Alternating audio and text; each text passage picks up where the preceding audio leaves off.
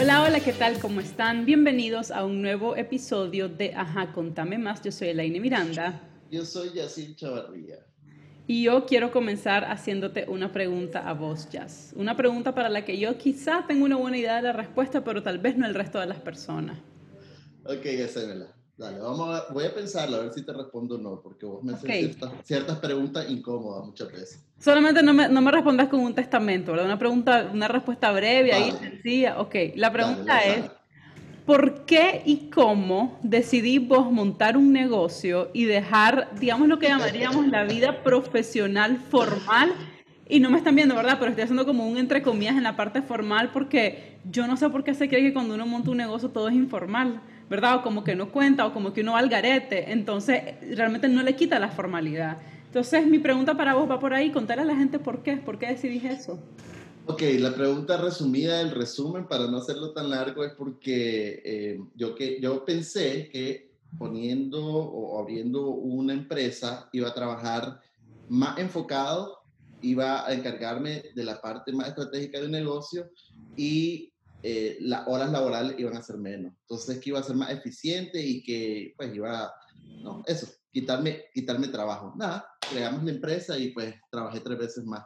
Y desde entonces pues sigo trabajando tres veces más que estar en un... te iba a decir que si estuviéramos en Twitter te pondría unas grandes caras de payaso, ya sabes, porque a la gente en Twitter le encanta poner el, montón de, de, de, payasitos, ¿verdad? Así como quería trabajar menos, entonces monté mi propio negocio.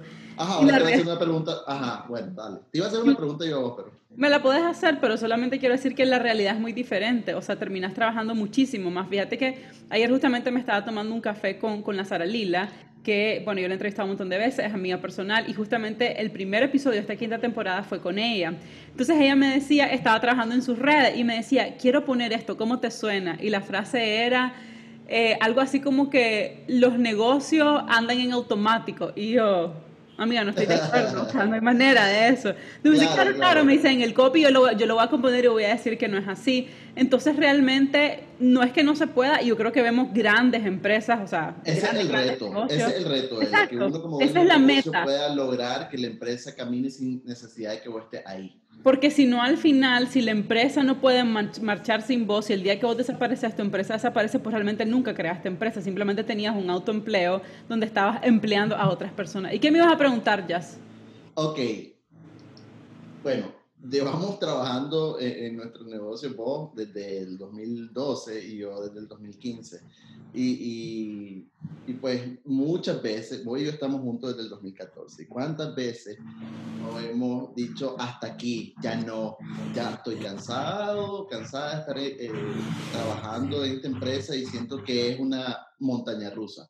Ok, pero aún hoy, ¿verdad? Que, y lo hemos hablado en diferentes capítulos, es difícil tener un negocio en Nicaragua porque continúas con él.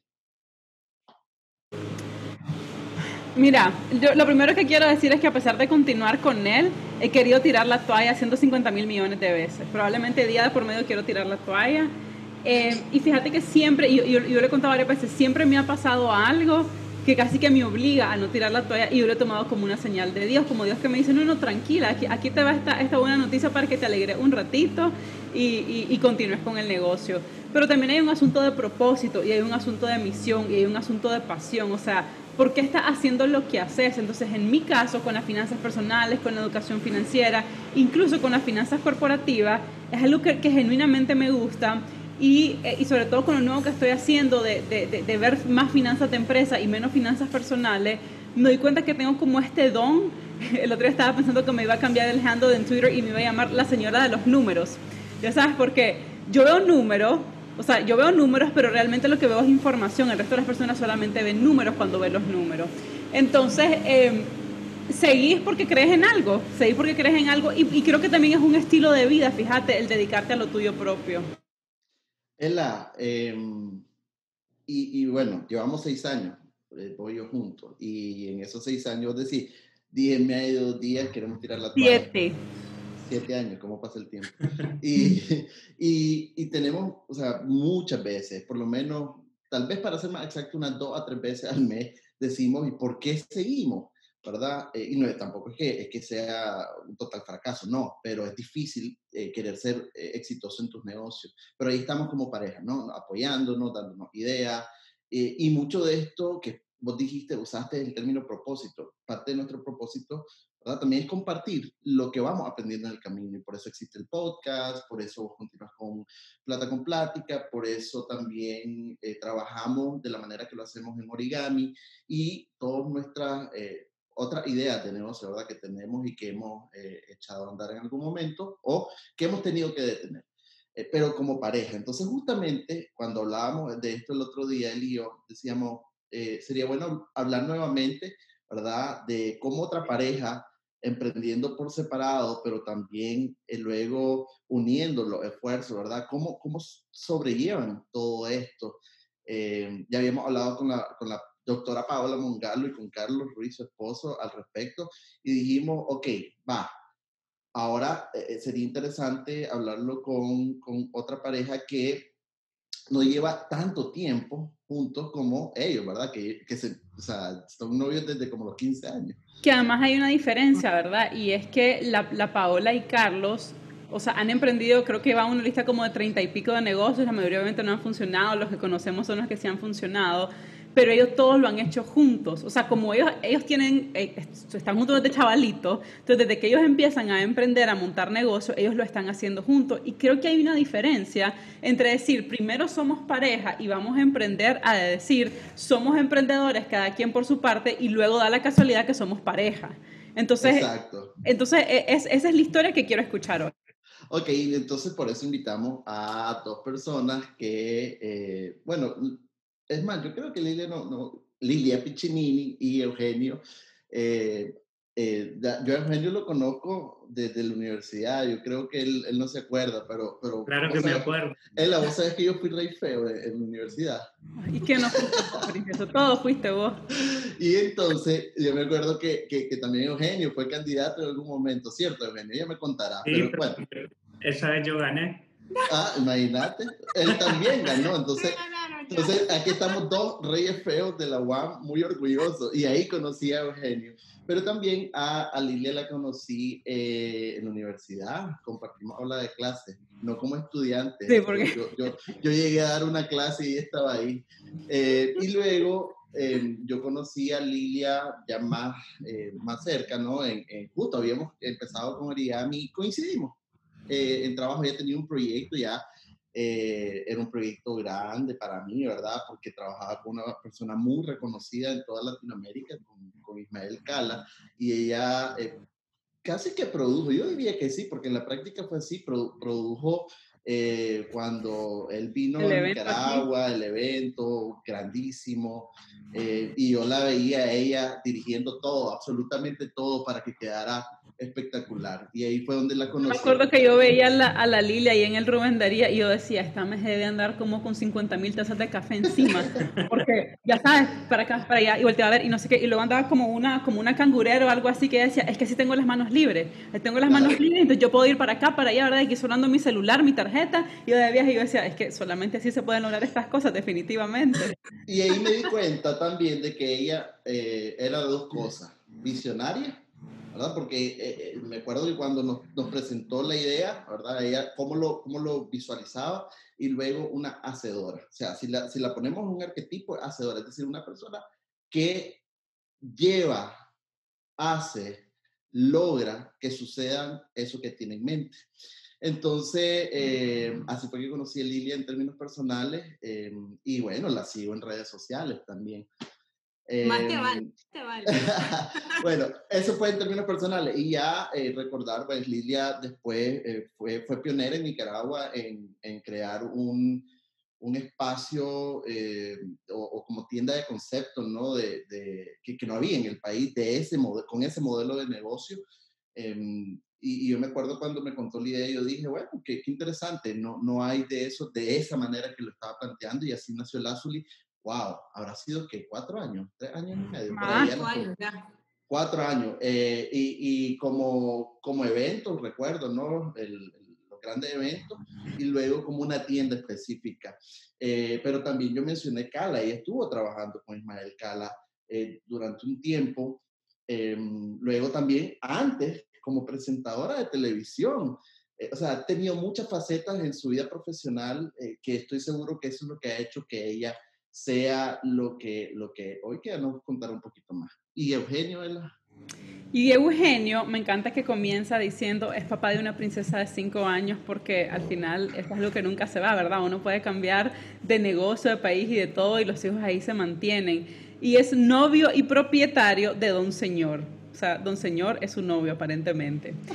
Eh, don Señor es para quienes no conocen, que yo dudo mucho que aquí en Nicaragua alguien no lo conozca, pero no, lo conozca, pero es una marca de micheladas, mixes y bar que comenzó hace casi tres años. Inició con el proyecto a de quedarse sin empleo. Con alguien estuvimos hablando de este tema de empezar negocios a de quedarse sin empleo. Luego de trabajar toda su vida en empresas privadas y negocios de su propia familia. Tiene experiencia en ventas, en compras, en retail, en la industria de la comida. Después de un año y algunos meses cerrado por el COVID, reabrió su bar y ahora están emprendiendo los dos, Lilia, exactamente, y Eugenio, en un food park que no he podido ir, pero siempre que veo la historia digo, yo tengo que estar ahí. Vi el otro día una historia de una, una bebida que llevaba mango y chile y no sé qué, yo solo con el mango y el chile ya estoy comprada. Eh, y queda ahí, para quienes no conocen, queda ahí en el camino de mi viejo Santo Domingo, bien cerquita de donde está la boutique de Lazuli ahora. Entonces, abren solo los fines de semana, ¿verdad, chicos? Sí, por el momento viernes, sábado y domingo. Ok, por ahí me voy a tener que ir a dar mi vuelta. Así que, bienvenidos. Bienvenidos. Gracias. Muchas gracias, muchas gracias. Súper bien, gracias a Dios, súper bien. Aquí con mi don señor, que casi no le gusta dar entrevistas, te cuento. pues nos sentimos honrados. ok, chicos. Aunque, no crean, soy, soy bien tímido pues, en la cámara, entonces. Bueno, aunque no crean. El TikTok de ustedes no dice eso, ¿ah? ya, ya, hablaremos, ya hablaremos sobre ese tema. Entonces, para, para iniciar, eh, chicos, cuéntenos eh, muy brevemente cómo deciden entrar al mundo de los negocios. Ya eh, Eugenio nos había contado, ¿verdad? Lo que, lo que compartió ella. Eh, pero, pero ¿cómo, ¿cómo inician? ¿Cómo deciden entrar? Eh, entendemos que inclusive, pues, eh, antes de conocerse, ustedes ya tenían su propio negocio, por tanto, no es como que nacieron como Origami, por ejemplo, nació yo ya estando con ella. entonces, ella influyó de cierta manera, ¿no? En ese inicio. ¿Ustedes cómo iniciaron? Pues yo en el, fue en el a raíz del 2018 yo quedo sin trabajo.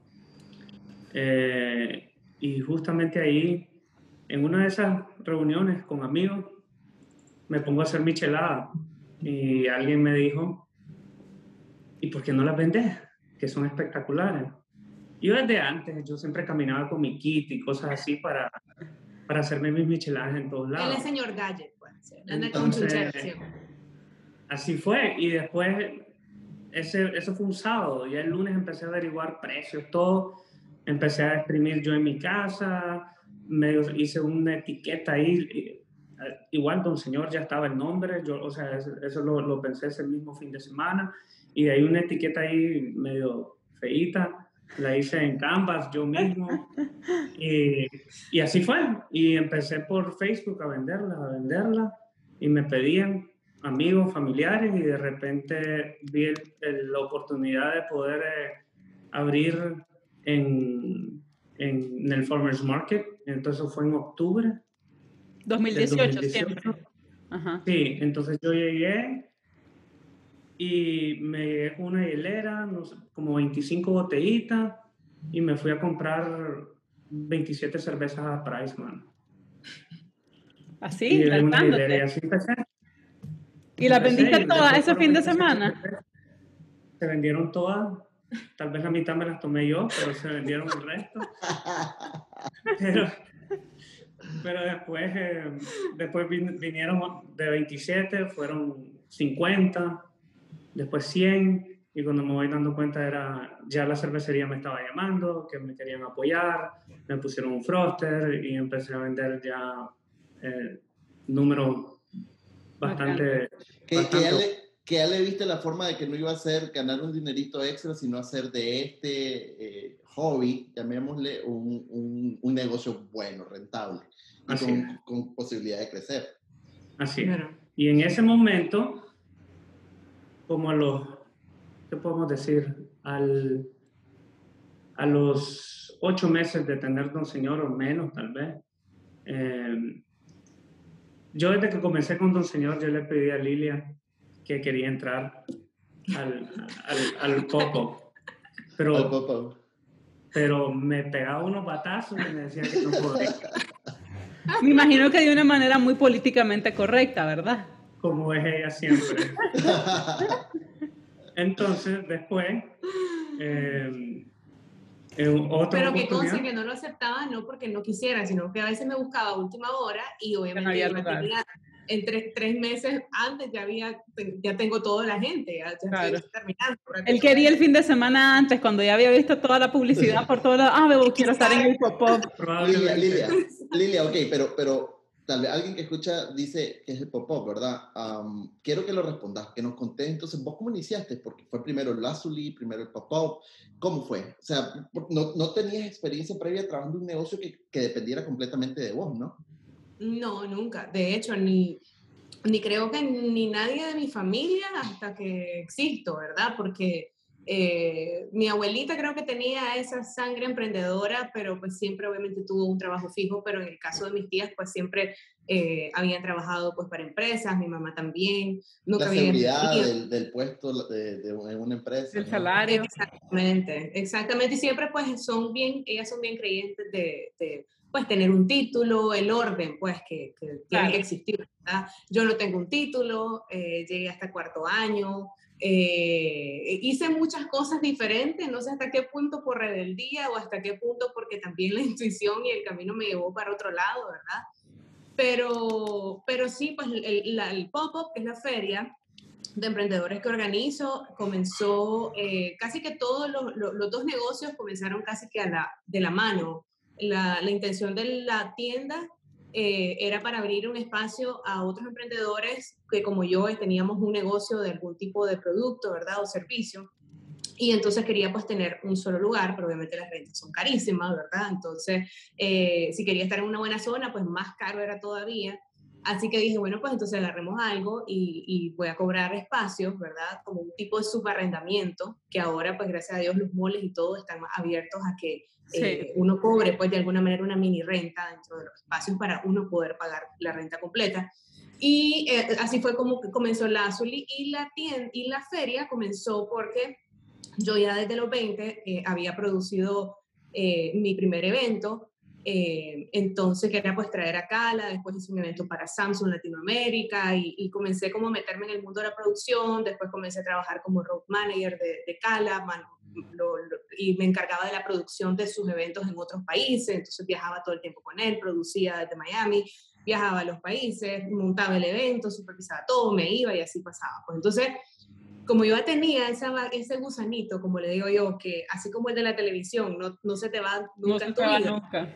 Nunca. siempre que es una cámara te da como aquel nervio, pero la adrenalina de querer hablar. Entonces, igualito es con la producción. Cuando ya uno monta un evento y ese evento es exitoso y ya encontrás la fórmula correcta de cómo hacer las cosas y cómo organizarte para que todas las, las cosas se den y, y, te acostumbras a tener siempre en tu vida plan B, plan C, plan D, plan E, eso es lo mismo que pasa en un evento. En un evento tenés que planificar todo, hasta los peores escenarios, para que el evento, aunque pasen ciertas situaciones, siempre sea un éxito o si no, saber cuándo echar para atrás y cancelarlo.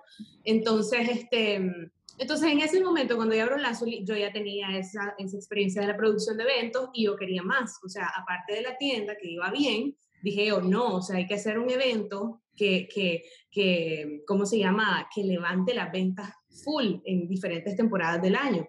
Y participé, me acuerdo, en una feria que organizó una amiga que era benéfica y yo dije, no, esto se tiene que hacer por todo lo alto, o sea, esto tiene un potencial gigante eh, y creo que si vos le impregnás esto y esto y esto y esto y esto y esto, podría ser como que súper exitoso y alegrísimo y que la gente se divierta y que compren y que tomen y que todo. Entonces, ahí fue donde yo dije, ok, ya tengo la tienda, fui a esta feria, funcionó perfecto, entonces vamos a hacer un evento. Entonces, ahí comencé a calendarizar la feria y ya habíamos comenzado a definir las ferias en sus ciertas temporadas y, y ya, y entonces se hicieron cinco años. Comenzaste con las camisetas, ¿sí? Sí, comencé con las camisetas, pero después la tienda y la feria también al mismo tiempo, casi, y así. O sea, de, de, verdad que creo que la palabra que uso ya de, de describirte al inicio de visionaria es, es, una palabra que te queda al 100 porque a veces incluso con la experiencia, por ejemplo, vos decías, ok, yo viajaba a todos los países con Cala, montaba sus eventos y, y, aunque al final estemos hablando de, de eventos, cuando hablamos del de la feria del pop-up y, y, de los eventos de Cala en particular, no, creo que no todas las personas podrían como, como traducir eso, ¿me entiendes? Como decir, ah, yo hacía esto, yo tengo experiencia montando eventos, entonces lo que voy a hacer es montar esto, o de estar en un tipo de feria diferente, y al final lo que hiciste fue como juntar, ya sabes, o sea, decir, yo tengo experiencia en esto, ya estuve ahorita en esto, entonces yo puedo agarrar esto de esto y esto de esto, y convertirlo en, y, y convertir, o sea, y para mí, sinceramente, transformaste el mundo de las ferias aquí en Nicaragua y después de eso han salido muchas otras ferias que de cierta manera, y perdón que lo diga, pero quieren como igualar, ¿verdad? La experiencia que se vive en el pop-up.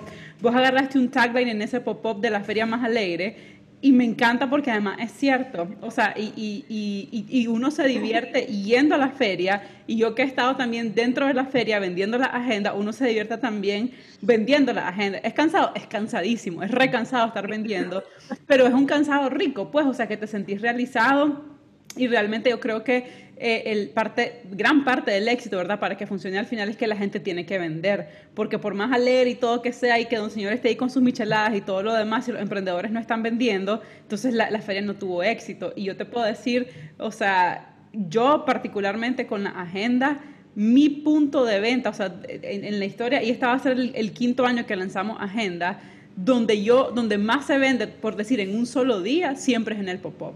O sea, de 100, 120 agendas que van en un día, solamente pasa en el pop-up. Y estoy segura que esa experiencia es lo que han, lo, lo que han tenido muchos otros emprendedores. Ahora, este digamos la, par, la parte buena, la parte bonita. Ahora les quiero preguntar, y, y, bien relacionado con lo que estuvimos hablando la semana pasada, el episodio pasado con Ramiro Saboría, hablamos de los obstáculos en los negocios y en la vida misma. Hay un libro buenísimo, que no sé si lo conocen, que se llama The Obstacle is the Way. El obstáculo es el camino. Y, y básicamente es todo lo que te pasa, te pasa por algo y te pasa para que vos sigas creciendo. Entonces, los negocios y el emprendimiento está o sea, yo creo que hay muchas más bajadas que subidas, ¿verdad? O sea, tenés un montón de bajadas, bajadas, y de repente, ¡pum!, subiste, de repente otra vez bajada, bajada, bajada. Entonces, me gustaría preguntarles cuáles han sido para ustedes esos principales obstáculos en estos años eh, dirigiendo sus negocios. Yo primero. Dale.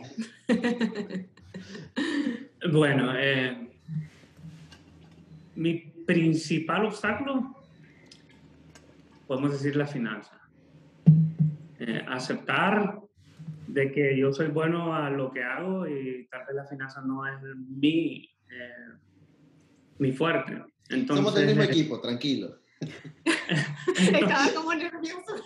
entonces, entonces, tener ese, o sea, es impresionante porque yo llegué a, a en, en, en, el farmers market yo, o sea, recibí, vendía tanto que recibía tanto dinero y, y, y me sentía súper cómodo porque compraba todo, gastaba y pagaba todo lo que tenía que pagar y estaba nítido. Después viene la pandemia y todo cambia. O sea, la estrategia, claro. todo eso, eh, ya en ese tiempo obviamente Lili está eh, en mi vida, entonces las estrategias, todo lo que es las redes son totalmente diferentes, ya dos señores, otro, otro tipo de, de marca. Entonces, eh, eh, cambiar el, el, la estrategia de, de, vender solo en botellita, o sea, to go, buscar los puntos de venta, armar estrategias diferentes para que la gente y yo seguir generando ingresos. Y, y, en ese momento, en todo este trayecto y todo, eh, la parte de la finanza, que no es muy fuerte, es llegar a encontrar a una persona que, que, me ayude y me ponga en línea para, para que un señor no fracase. Porque le puedo, aquí podemos decir que estaba a esto. ¿De verdad? De, de, de, de Y mire, y, voy a, perdón que te use, Eugenio, pero quiero retomar eso que acabas de decir porque no sos el único. De hecho, lo que acabas de describir es algo que pasa súper común y es que las ventas no te garantizan el éxito. O sea, vos podés estar vendiendo un montón, vos podés estar ingresando un montón de dinero, pero si vos al final le estás sacando más plata a la que está entrando y no lo estás administrando bien y te estás comiendo tu costo y no puedes reinvertir, se te muere el negocio. Entonces, eh, gracias por ejemplificarlo de una manera tan buena y, esta es una lección para todos los emprendedores que nos están escuchando. No basta con vender, o sea, no existe un negocio que aguante una mala administración. Algo, algo que sí te puedo decir que tal vez eh, lo hice, no sé, tal vez inconscientemente o es algo que yo supe que, que tenía que pasar para que Don Señor siguiera funcionando, es que yo sabía lo que necesitaba para, para para el siguiente fin de semana o, lo que necesitaba para que Don Señor siguiera generando. generando dinero. Entonces, eso literalmente lo usaba para eso. Pues. Y tus gastos personales que también. Y mis gastos personales. todo lo de un, solo, ya sabes, como que, ok, antes de quedarme sin dinero, entonces mejor primero pago todas mis responsabilidades y por eso sí solo quiero, pues, o sea, en medio de ese desorden había por lo menos un poquito de conciencia de que los gastos fijos mensuales, los tenía que sacar, eh, la pensión de la niña, eh, todo, ¿me entendés? O sea, era como que lo primerito que él sacaba. Ya después también que me quede sin plata, pero antes, no antes de haber pagado todo. Eso me recuerda mucho a Yacir, porque yo creo que se está riendo. escucho a Benny y escucho a, la, Lidia y me estoy riendo porque pasé por eso también. Igualito. Ella, justamente, eh, y bueno, ¿sabes qué? Voy a aguantarme y quiero escuchar el obstáculo, el mayor obstáculo que, has tenido vos, Lilia.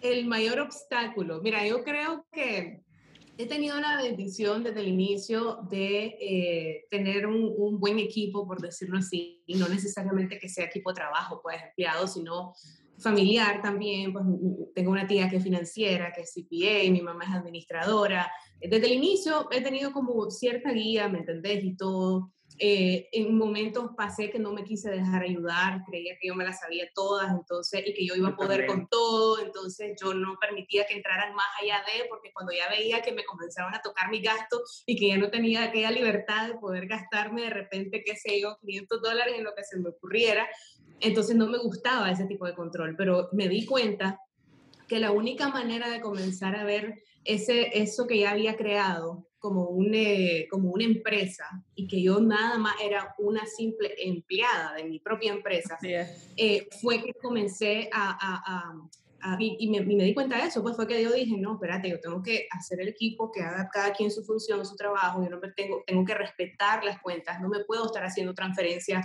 eh, adelanto del salario de Lilia, gasto de, ocasional de tal cosa. Bono adicional para Lilia. Exacto, eh, hacía mucho eso y eso no está nada bien, pues, o sea, hasta que vos no comenzás a ver eh, tu empresa como una empresa que es y con la formalidad que se, que se merece, eh, nunca lo va a hacer y siempre va a ser como una caja chica donde vos vas a sacar y retirar dinero cuando se te dé la gana, sin importarte si hay que eh, tener cierto flujo de efectivo al mes para poder cumplir con todos tus gastos, con todos tus presupuestos, con todas tus inversiones que tenés que hacer. O sea, uno creo que tiene que darle lugar. O sea, si tenés un emprendimiento y te jactas de que sos un emprendedor, entonces vela como una empresa. Eh, no es un adorno, pues no es un trofeo, eh, eh, al revés, pues, o sea... es más responsabilidad. Sí, totalmente. Entonces, em, entonces creo que por ahí va, más, más, que un obstáculo, porque al final hemos sido bien inteligentes y, yo de alguna manera también desde el inicio sabía que tenía que ir reinvirtiendo. Entonces, desde el primer capital que tuve, que fue la tarjeta de crédito de mi mamá, hice las primeras compras y, y, y, yo a los 15 días, y vos lo sabes, porque estuviste en esa fase eh, de, de Lazul y te pedí ayuda y todo, yo siempre fui también bien responsable, pues, y me, y me financiaba con la tarjeta, pero la pagaba los 20 días, siempre de contado, y entonces ahí comenzaba a crear el capital, pero obviamente por los gastos que tenía, siempre tenía que estar usando la tarjeta. Nunca comencé a hacer que creciera ese capital. Entonces, ya eso cambió, y, eh, y, uno de los obstáculos, te digo que en mi caso, que lo que me dedico es a abrirle puertas a otras personas y a trabajar para otras marcas también y representarlas y etcétera, etcétera, fue eh, darme mi lugar. Te soy súper honesta. O sea, uno de los más obstáculos más grandes ha sido ese. O sea, el no darme mi lugar me llevó a cometer grandes errores, gravísimos errores financieros, como subsidiar con ingresos de mis marcas los gastos de otras marcas, eh, con el modelo de negocio que tenía antes eh, mal implementado de alguna manera. La idea era buena, pero no estaba bien implementado. Y yo comencé a crecer, crecer, crecer y querer llegar, llevar la marca hasta cierto nivel que todos esos gastos que se incrementaron los comencé a asumir yo y a subsidiarlos yo con las ventas de mis marcas que fui creando en el tiempo, hasta que me di cuenta que eso no podía seguir siendo. En el COVID hicimos una reestructuración, una valoración de todo cómo estaban manejando la Azuli y cuando reabrimos en octubre, gracias a Dios ahora sí te puedo decir que es una, una marca que sí genera utilidades, es una tienda que sí se funciona súper bien y que además es un negocio, o sea, no solamente es un autoempleo, ya es realmente un negocio ya te puedes desaparecer vos, irte una semana de vacaciones y saber que el changarro sigue funcionando. Exactamente, exactamente. El obstáculo también de los empleados, conseguir un equipo realmente bueno, es algo, creo yo que el recurso humano es uno de los obstáculos que tenemos todos eh, y, y, realmente pues se decepciona uno, ¿me entiendes? Eso te baja bastante el ánimo, el no tener un equipo comprometido, eh, equipo que no sea agradecido, que no se dé cuenta de las bendiciones que tienen cuando encuentran un, un trabajo como el que yo ofrezco, porque sí, soy súper buena jefa y me enfoco muchísimo en eso. Y cuando me salen mis demonios, trato de desquitarme con la pared y no con, no con nadie, ¿me entendés? Entonces, eh, es súper difícil. No, no, era para Con la pared de Eugenio. no me desquito con nadie el negocio, solo con Eugenio. Bueno, sí, lo, que, lo que tenemos que callar los lo, lo, esposos o los novios de, de, de estas ah. mujeres, ¿verdad? Somos la pared. Pero sí, eso básicamente han sido mis obstáculos. Son varios realmente. Sí en, el caso mío, sí, y, y, por la diversidad del tipo de negocios también que hay, que tengo, pues, o sea, son bastantes. O sea, obstáculos yo creo que... Es lo que está lleno. exacto, es, es, lo que más tenemos, creo yo. Si no hay obstáculos, ¿realmente tenés negocio? Ajá, buena Esa es la pregunta que me haría yo. Es que eh, si no es imposible. Claro, eh, chicos, eh, esta pregunta me encanta a mí porque eh, es una constante eh, en, él y, pues, en nuestra relación, la de él y la mía. Eh, uno de los grandes desafíos, ¿verdad? Que tenemos como pareja que tienen negocios, que son emprendedoras, bueno, un desafío en general, pero, pero sí en particular para, para nosotros, ¿verdad? Que nos dedicamos a nuestros negocios. Entonces, el desafío es separar o aprender a separar las finanzas del negocio. Y usted, cada uno lo dijo, ¿verdad? Que, que ha sido un obstáculo eh, en la vida de su negocio, pero que luego vienen ustedes, entonces decía Eugenio, ya, ya Lilia pues eh, entró a ayudarte y, te ha ayudado a organizar todo el, tema financiero. Entonces, ¿cómo, cómo eh, las parejas muchas veces hacemos que agarramos dinero del negocio, lo combinamos con el dinero de la familia o el dinero de la pareja? Entonces, hay una delgada línea, ¿no? Entre qué es del negocio que es mío, eh, y, y, esto también lleva al tema de la toma de decisiones. Por ejemplo, nosotros, eh, él y yo, eh, siempre que hay una inversión que uno, a uno de los dos se nos ocurre, pues lo llevamos, ¿no? Eh, pues nuestra comunicación sí es muy buena y, y en lo financiero igual. lo llevamos ahí y decimos, vamos a invertir, cuánto estamos dispuestos a, a perder, cuánto aguanta nuestra finanzas, ¿verdad? Entonces, conversamos a profundidad, ¿no? Eh, ¿Cómo lo hacen ustedes? Cuenten. Bueno, interesantísimo. bueno, si quieren compartirlo. literalmente los negocios sí están completamente separados. Eh, a la hora de la hora yo tengo eh, mi salario, Lilia tiene su salario y a la hora de ver las finanzas personales eh, las vemos juntos. Bueno, o sea, todo, es, todo es compartido no es que te toca esto, te toca esto, sino que es prácticamente compartido. Sí. Y cada quien tiene obligación. Y pues yo tengo tal vez la obligación de mi hija que, que, que no es mi obligación, pues, no es de Lilia.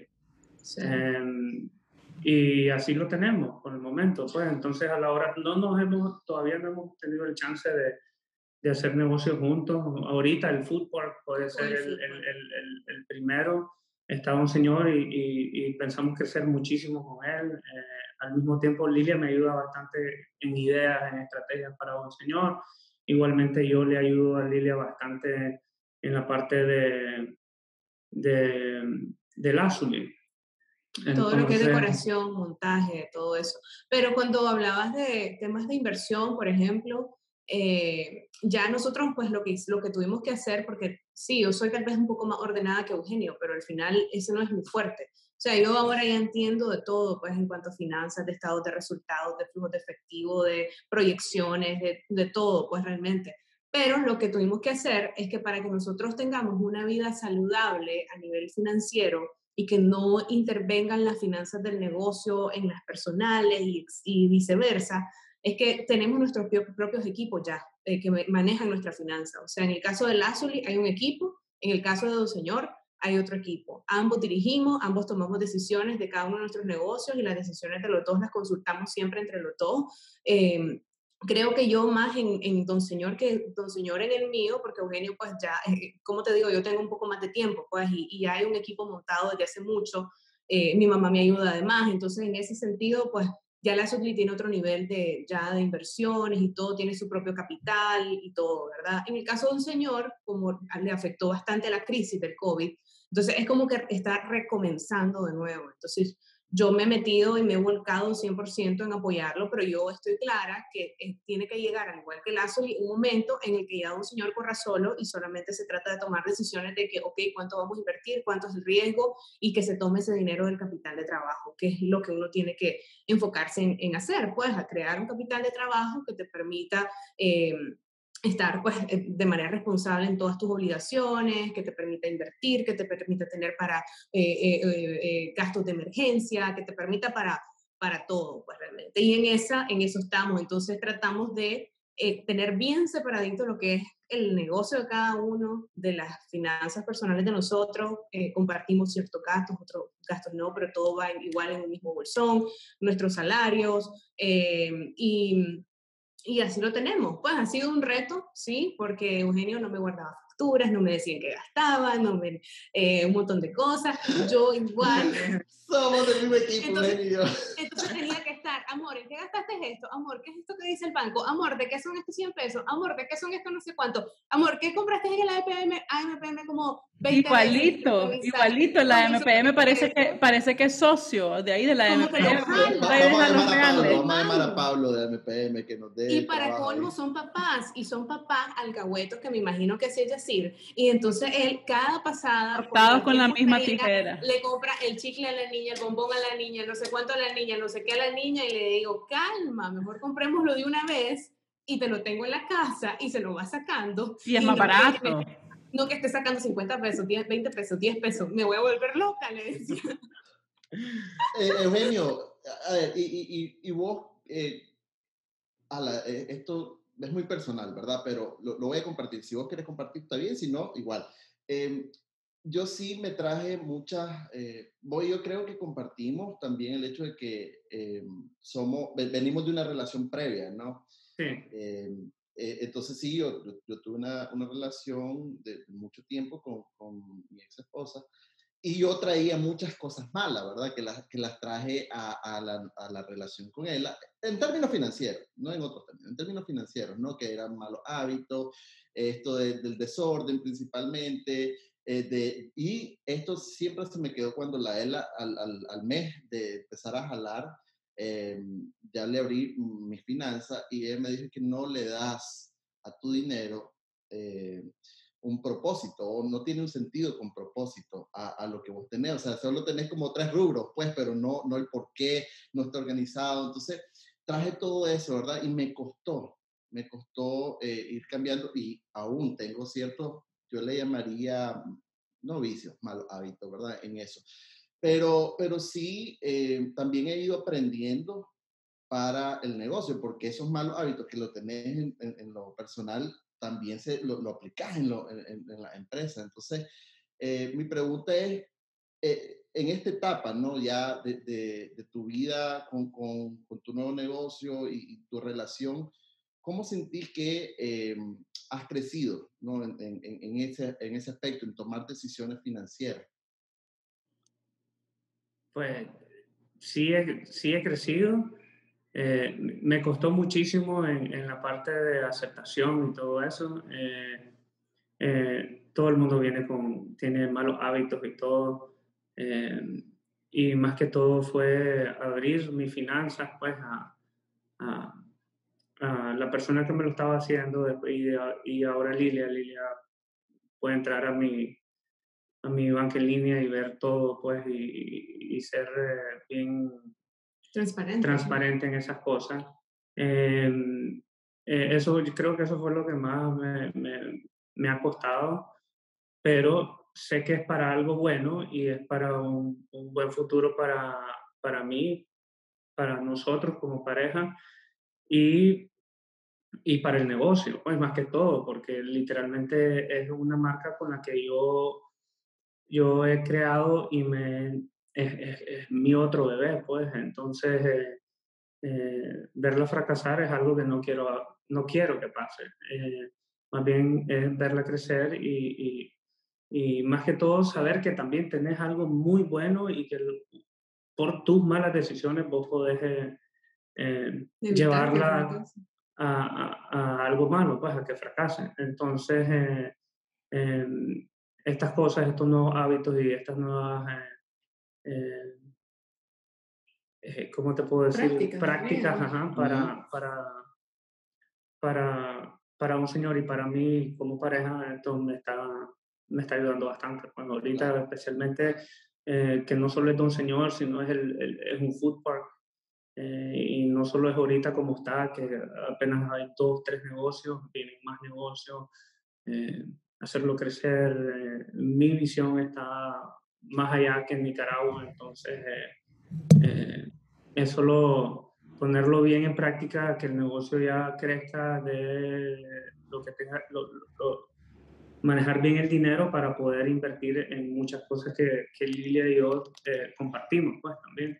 Pero sobre todo yo creo, muchachos, que es como a veces creo que las parejas, cuando viene una pareja pues de, de, otra relación y entonces viene con esas malas costumbres y cosas, que en tu caso creo que incluso tu ex también era la ordenada, por decirlo así, y vos eras el desordenado, entonces... Siempre somos los desordenados.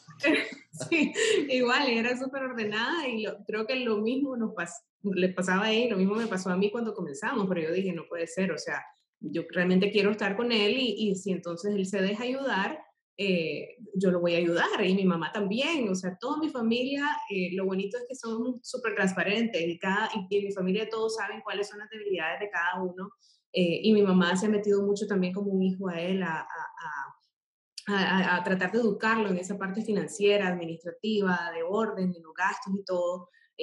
Glorita también que nos ayuda igualito. Entonces, pero del lado de la pareja, eh, las personas que vienen con este tipo de malas costumbres, si uno lo hace de una forma muy agresiva, muy violenta, muy eh, eh, sin, sin Muy inquisidora.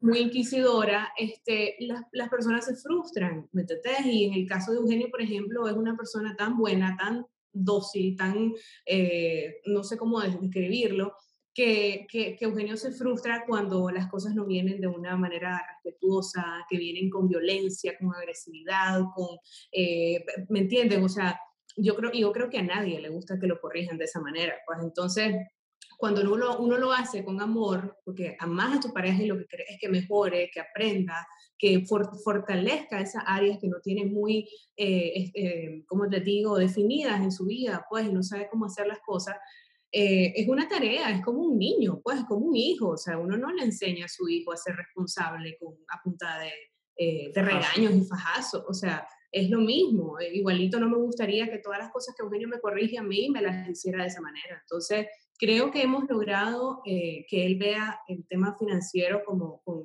con mucha naturalidad, con la conciencia de que es para mejor y, y, que eso no le va a cortar su ganas de comprarse algo, pero simplemente es ordenarlo, ya, o sea, es llevar una vida más ordenada, eso, eso es todo. Y, com, y comentó, eh, al menos yo, usaste eh, el término aceptación, y eso, todo el mundo tiene fortaleza y debilidad, y en nuestro caso, nuestra debilidad son las finanzas. Y, y, para mí era, es más emocional que racional. Y justo así fue que, que se enamoró de la de mí cuando le mandé un correo que no me conocía y, le expliqué por qué racionalmente yo sabía todo, pero no podía, o sea, una inmadurez emocional en la toma de decisiones financieras. Entonces, pero ya, yo creo que eso ya, ya con el tiempo uno va aprendiendo. ¿Ella? A mí me entró una, con, lo que estabas diciendo Lilia, no, Eugenio, vos cuando estabas hablando de los negocios, ¿verdad? Y que eh, ahorita tienen dos, pero que están hablando de otras cosas, me entró una duda que no, que no forma parte del script, o sea, no es parte de, de, lo que, de la entrevista que, que y yo habíamos planificado, y es cómo, o sea, a ver, estamos viviendo una situación bien difícil en el, en el país, la mayoría de las personas y los negocios más bien están siendo como más conservadores con el gasto, con la inversión, porque es que ya sabes, hay mucha vulnerabilidad, mucha incertidumbre, no sabes qué onda. Entonces, y también sé que hay otras personas, entonces tengo, un amigo que el más va negocio tras negocio, ahorita está a punto de abrir dos, de abrir uno, y yo, pero, pero y entonces no te da miedo. Entonces, estoy clara que es un tema de, nivel de aversión al riesgo, pero me gustaría entender ustedes cómo lo están viendo. O sea, ustedes como dos personas que tienen negocios, que están planificando tener más negocios, o sea, el tema país no les da miedo, se arriesgan a pesar de, o, o cómo lo están pensando. Fíjate que es algo que honestamente pues, yo creo que todos hemos estado pensando en eso más seguido en los últimos meses. Eh, sin embargo, creemos que el miedo no te debe paralizar. O sea, lo que ya está en este momento, tenés que seguir haciendo tu esfuerzo porque siga bien y que vaya bien. Eh, y creo que si tenés una idea de negocio, por ejemplo, en el caso del food park, eh, que querés implementar, pues si podés arriesgarte, perfecto, pero tal vez no te arriesgues tanto. O sea, trata de que tus gastos sean los mínimos, trata de que la inversión sea la mínima. obviamente en algunos negocios eso no aplica porque o lo haces bien o lo haces mal, ¿me entendés? En algunos yo sé que bueno, no por lo menos un señor, lo que pasa es que un señor ya, ya, ya es un nombre, ya era conocido, entonces y podemos comenzar de esta manera. Exacto, y el lugar es rústico, es campestre, entonces le buscamos la, no creas, queríamos hacer algo con una inversión de capital mucho más alto, pero cuando vimos el riesgo que había, dijimos, bueno, pues entonces, si no lo vamos a hacer así súper fancy, entonces hagámoslo súper campestre hagámoslo súper rústico y entonces vámonos a lo contrario completamente y es quebrar paradigmas, pues, o sea, es quebrar ese tipo de, de, de, ideas de que si lo haces entonces tiene que ser el mega capital que vas a invertir. Eh, yo sí creo que se tiene que seguir invirtiendo porque al final estamos en una sociedad que no va a desaparecer, o sea, Nicaragua va a seguir. Eh, es cierto, el clima político puede estar bien tenso en los próximos meses. Eh, creo que ya nos tocamos la faja una vez con el COVID, ya sabemos lo que es minimizar al máximo, casi que máximo tu gasto. podemos volver a hacerlo perfectamente y eso creo que una lección que aprendieron muchas personas, que, en cualquier momento puede suceder una eventualidad y creo que ahora sí muchos estamos más preparados para, para un evento como ese que vivimos, igual que en el 2018.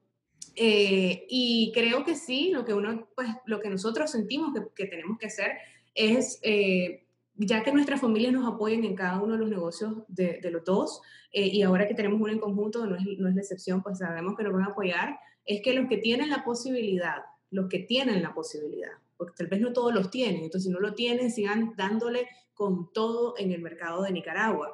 Eh, que no está mal tampoco, eh, que también para nosotros es una posibilidad quedarnos solo aquí, seguir con nuestros proyectos y porque siempre va a haber un mercado. O sea, aún en las guerras mundiales, los peores escenarios que han habido, siempre hay entretenimiento, siempre hay mercado, siempre hay eh, compra, siempre hay comercio, ¿verdad?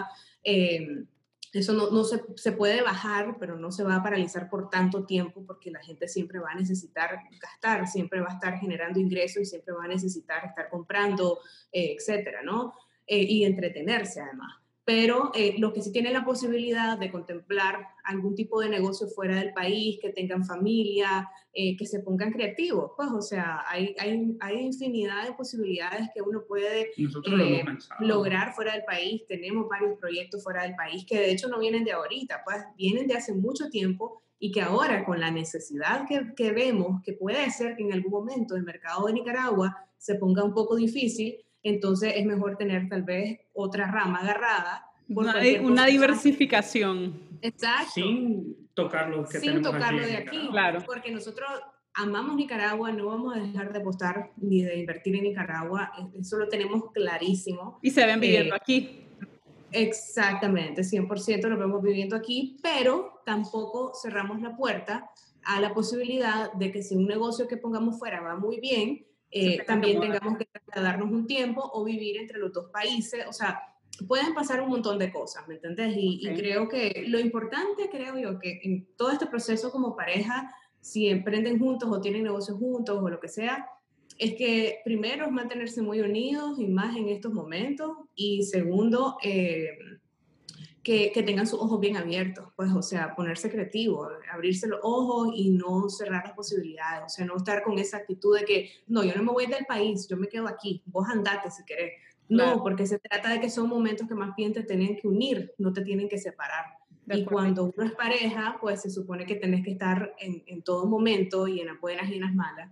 Así que de eso se trata, pues si acaso se va, pues que sea unos meses o con una visión de por qué se está yendo y qué resultados vamos seguir trabajando en equipo, ¿me entendés? Aunque incluso esté separado, porque no es nada malo también que uno se separe, pero tener un propósito, porque es lo que te va a mantener unido. Pero si una pareja se va por completo a trabajar fuera y se olvida de todo y nada te une, entonces son matrimonios o parejas que ya se sabe que van a llegar a su fin, pues entonces, y ese no es el objetivo de, de, de, todo esto que estamos hablando.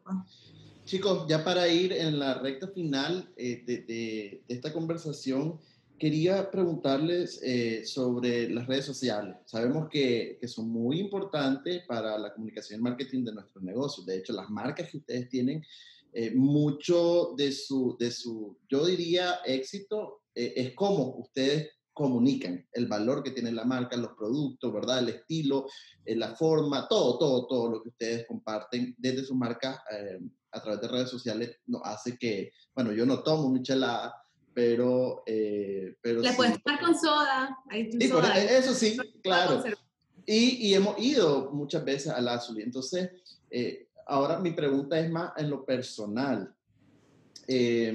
Bueno, vos, vos, trabajaste en la televisión, estuviste con Cala, eh, con el pop-up, o sea, mucha gente te empezó a conocer, a seguirte bastante en tus redes sociales, Lilia, eh, pues, y ya te convertiste en una persona pública, ¿no? Conocida. Eh, ella igual, a través de Plata con Plática, pues y, se, ha, se, ha, hecho una persona que, que, la conocen bastante, la siguen e, en sus redes. Entonces, uno, uno tiene, cuando utilizas las redes, al final pues está exponiendo, ¿no? Parte, parte de, tu vida. Em, ustedes como pareja, igual que nosotros, pues les gusta compartir lo cotidiano, eh, eh, Eugenio sus bromas, ¿no? Su forma de ser, eh, lo bonito de la vida. El ya sea en TikTok o en Instagram lo hacen, ¿verdad? Sea un live o sea en la historia, etcétera, pues. Em, ¿A ustedes qué les motiva compartir un poco más de, su vida en redes sociales. Contestamos. ¿Qué motivo? Eh, fíjate que yo, yo siempre he sido, eh, que podemos decir farandulero, entonces eh, me encanta. Al mismo tiempo soy penoso. Claro, es una, forma, una forma de expresar. ¿Ah? Sí, es una forma de expresarte, pues, que te, te da pena tal vez con mucha gente. Yo soy de esas personas que a mí me pueden llamar a las 10 y media de la noche y decirme, Eugenio, aquí estamos, venite para acá. Y pude haber tenido el peor día, del, el peor día, pero me levanto y me voy. Lilia no es así. Pero cuando Lilia hace historias, llegando a, a, tu pregunta, cuando Lilia hace historias con nosotros, o sea, nosotros dos, sacándome a mí, y, y ver esa respuesta o esa gente que, que en realidad tocas y, y, y, motivas y todo eso, entonces es bien bonito, pues, porque al final eh, tal vez esa persona no tuvo un buen día o, o, o, algún tipo de consejo o algo que hiciste en las redes. Eh, la ayudaste muchísimo y, y, y, y te lo agradece. Y te lo agradece. Y a Lilia le escriben muchísima gente así. Eh, muchísimas personas que tal vez su día no estaba, no, no, no estuvo bien. Exacto. Y Eugenio es un, un entertainer, le digo yo, nato. O sea, eh, obviamente mi trabajo también ha sido desde, desde, desde joven, pues estoy joven, mejor dicho, desde más chiquita. Desde muy pequeña. más chiquita, eh, eh, eh, a mí me encanta el desarrollo de talento, o sea, me, me, gusta ese tema, estuve envuelta en ese medio de entretenimiento, de, de artistas y todo, y he ido viendo cómo eh, ciertas figuras comenzaron igual, eh, o sea, de la manera más natural, y vino alguien visionario que, que, que vio eh, algo, el talento y todo, y lo comenzaron a cultivar. Entonces, siento yo que eso que ya tengo desarrollado lo, me pasó con Eugenio cuando lo conocí y cuando comencé a ver cómo él interactuaba con la gente, cómo, cómo le levantaba el ánimo a cualquiera, cómo era de bromista, eh, de chistoso, eh, y encima de eso el poder que tiene él de resiliencia, de, de, de, salir adelante, de que no te importa si pasó cualquier cosa en el día, eso no te va a dañar tu momento. Eh, eso, por ejemplo, me pasa mucho a mí, que, me pasan problemas y entonces después quedo mal para todo. Eh, me vuelvo inservible, o sea, me pasa algo mal en la mañana y literalmente puedo ser capaz de pasar todo el día en mi cama porque ya me siento mal por lo que pasó. Soy demasiado sensible, creo yo, y no tengo ese, eso que tiene él de levantarse a pesar de que haya pasado una cosa horrible. Entonces, cuando comencé a ver eso, pues dije, oh, voy a, obviamente, pues, que salga en las redes, porque que solo hacía broma, y cada vez que lo quería sacar eran bromas y chistes y cosas, entonces dije, bueno, pues esa es su personalidad, no lo puedo cambiar, ¿me entendés? Y en parte eh, hemos logrado que ese sea el giro de nuestras historias juntos, pues cuando se trata de, de historias de los dos, eh, es mucho entretenimiento, de levantarle el ánimo a la gente. Pero no están fingiendo y no están inventando. O sea, no, básicamente lo que está es abriendo la ventana a través de los Sí, la abrimos en esos momentos y la cerramos en momentos que estamos con la niña, en momentos que estamos eh, solos, en momentos que estamos en cosas familiares. Eh, o sea, sabemos, hemos aprendido a llevar ese equilibrio, pues, de lo que mostramos eh, y siempre dejamos claro que eso que ven, porque yo sé que tiene un riesgo de que la gente te envidie, te cele, piensen que tu vida es perfecta cuando no lo es, siempre dejamos claro que eso no es, eso es eh, tres minutos del día entero de nuestra vida. O sea, sí, bromeamos muchísimo y todo lo que querrás y es alegre en nuestra vida, pero estamos rodeados también de problemas, de, de cosas que nos pasan y todo, eh, y tampoco estamos en las redes para desmotivar a nadie. Sí contamos lo que nos pasa para concientizar o para ayudar o para que la gente sienta que también pasamos momentos difíciles y cómo los resolvemos, pero eh, no se trata tampoco pues, de, estar contando, de, de, contar todo y de invadir nosotros nuestra propia privacidad. Pues.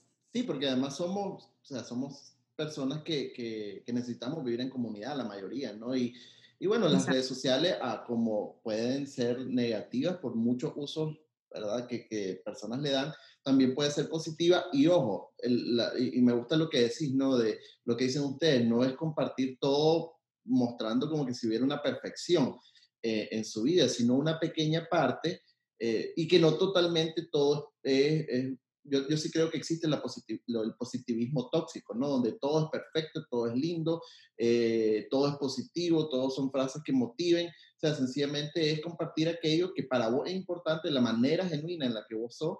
Y si a alguien lo que vos compartiste le pareció bien, está bien. El otro día leí en Twitter un, un colega de, de, trabajo que, que leyó a mí sí, o sea, que, que puso y me pareció muy curioso y lo puso, a mí sí me motiva ver a, mis, a las personas que sigo en Instagram hacer ejercicio muy temprano.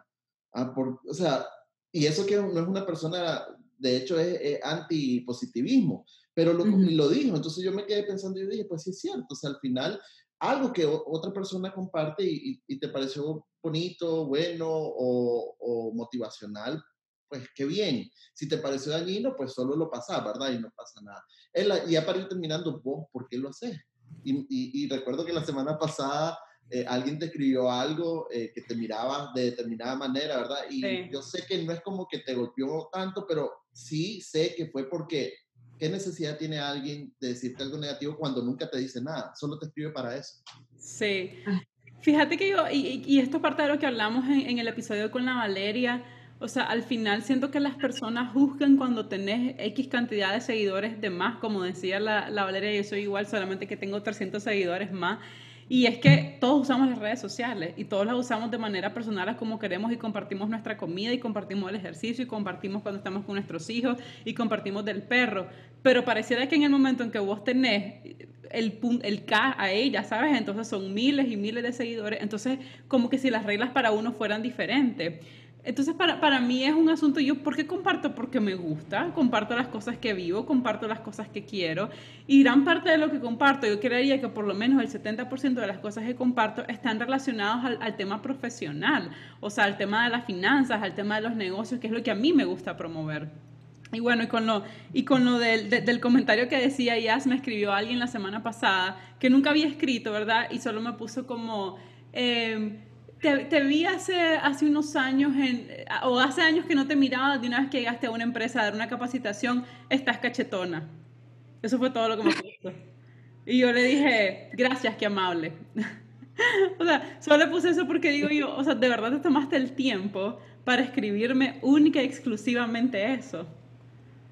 Ya sabes. Y que sí, hay gente que es así, hay gente que, que solamente están viendo las, las críticas, pues, o sea, no tenés idea la, la, cantidad de mensajes que me llegan a mí de, de, de, eso también, pues, pero, pero al final yo ni les pongo mente, pues realmente, antes incluso como que les daba las gracias o les daba un corazoncito para que vean que leí su mensaje, pero después uno dice, ¿para qué? O sea, ¿para qué que esa persona sepa que ya lo leíste? Mejor, o que crea que se salió con las suyas de lastimarte, mejor simplemente ignorarlo. Sí. Yo creo que es lo mejor que podemos hacer realmente. Pues. Y ya para terminar, eh, Eugenio, ¿y vos cómo lidiaste con, con esto de, pues vos decís, yo soy tímido, pero bueno, no es lo mismo que yo comparta en mi Instagram, ¿verdad? Que me siguen 2.000 personas, a que te comparten su Instagram Lilia que tiene, no sé, ¿cuántos tiene? 80 mil, 100 mil, no recuerdo. O sea, no, tampoco. Bueno, pues, pero tenés unas decenas de miles, pues no es lo mismo. Eh, ¿Cómo fue eso, Eugenio? O sea, ¿te sentiste incómodo? ¿Hubo algo como que le dijiste, mira, no quiero que me que me, que me. A mí, por ejemplo, al inicio, él que, que me dijo princeso me incomodaba. Pues no se lo prohibía, porque, pero le decía como que, mmm, qué feo eso. Ya después, ya, ya todo, ahora todo el mundo me dice princeso, qué horrible. Pero bueno, ajá. Bueno, como te comenté, yo en esas cosas más bien me gusta, pues no, no, no, no, no me importa. Eh, más chistoso se pone todavía, más payaso. Sí, y, y, la parte de que me diga el muñeco y ahora hasta voy a Walmart y me dicen, vos sos el muñeco, ¿verdad? eh, no, no me molesta, yo en esas cosas... Sí, yo, soy el muñeco, dice. Sí. y se lo saludo y todo. Sí, entonces, pero yo en esas cosas soy bien, ¿cómo te puedo decir? A mí no me importa lo que piense la gente sobre mí o sobre nosotros. Entonces... Eh, si yo me siento bien y, y, paso bien, suficiente para mí. Entonces, y como te dije, me encanta la farándula, entonces que el saque no, no, no me importa. No te incomoda. No. Sí, por eso salgo en mis propias redes de Don Señor, la mayoría de las fotos son conmigo. Y ahí, imagínate que así sí soy penoso, que me diga Lili ahorita, vámonos a tomar una foto allá afuera. Yo le digo, apúrate que no vienen carros, apúrate. apúrate que estoy Yo no he entendido todavía qué es lo que le pasa. Honestamente no sé. Yo siento que cuando son cosas de chistes y entretener, y es que ahí es donde yo veo que es un genio. O sea, el genio no es de compartir su vida en cámara. Vos lo pones a hacer una historia así grabada y él no puede. O sea, no, no, puede, no existe, no hay forma.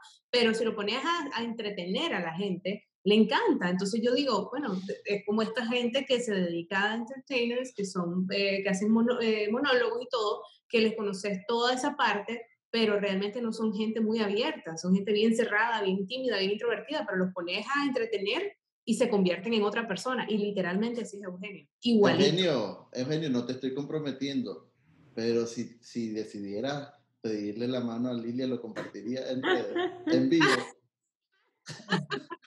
claro que sí. ya, ya Me, ahí, me va a escribir, qué bárbaro, como me, hiciste que te respondiera eso. Ok, perfecto. ¿No crees que Lilia no va a querer eh, compartir eso? Todas queremos compartir eso. Es especial. Todas, total. ¿Ela? Nada, muchachos, agradecerles, agradecerles por, por, el tiempo que ya, siempre yo lo mismo, pero es que siempre nos pasamos porque las pláticas siempre se ponen buenas y realmente que uno, uno podría pasar hablando horas de horas de horas. Después, por eso, las personas que nos están escuchando, que fíjate que la mayoría nos escucha cuando van en el carro y a veces me dicen, es que está tan largo que no me da en un viaje, ya sea, entonces tengo que ir de un lado, lo pongo, pausa, después cuando me vuelvo a el carro lo vuelvo a poner. Entonces, eh, muchas gracias de verdad por compartir, por compartir de una manera tan honesta. De eso se trata precisamente, ajá ajá, contame más. Y yo siempre he dicho que la manera más fácil de pensar en esto es como que si nosotros cuatro estuviéramos tomándonos un café o tomándonos una michelada y estamos platicando de cosas de la vida y simplemente está siendo grabada. O sea, esto para mí es ajá, Así se siente. Y, y, antes de irnos, Lilia, ¿dónde, si alguien que nos está escuchando em, no, no, conoce Lazuli eh, o Pop Store, eh, o el Pop perdón, eh, ¿dónde te pueden buscar? Eh, bueno, en redes sociales como Lazuli Nicaragua, en el caso de Don Señor como Don Señor Nicaragua, ahí aparece toda pues, la información, todo lo que tenemos, la tienda, en el food park, las direcciones, los horarios y todo para que entren a, a ver por ahí. Perfecto.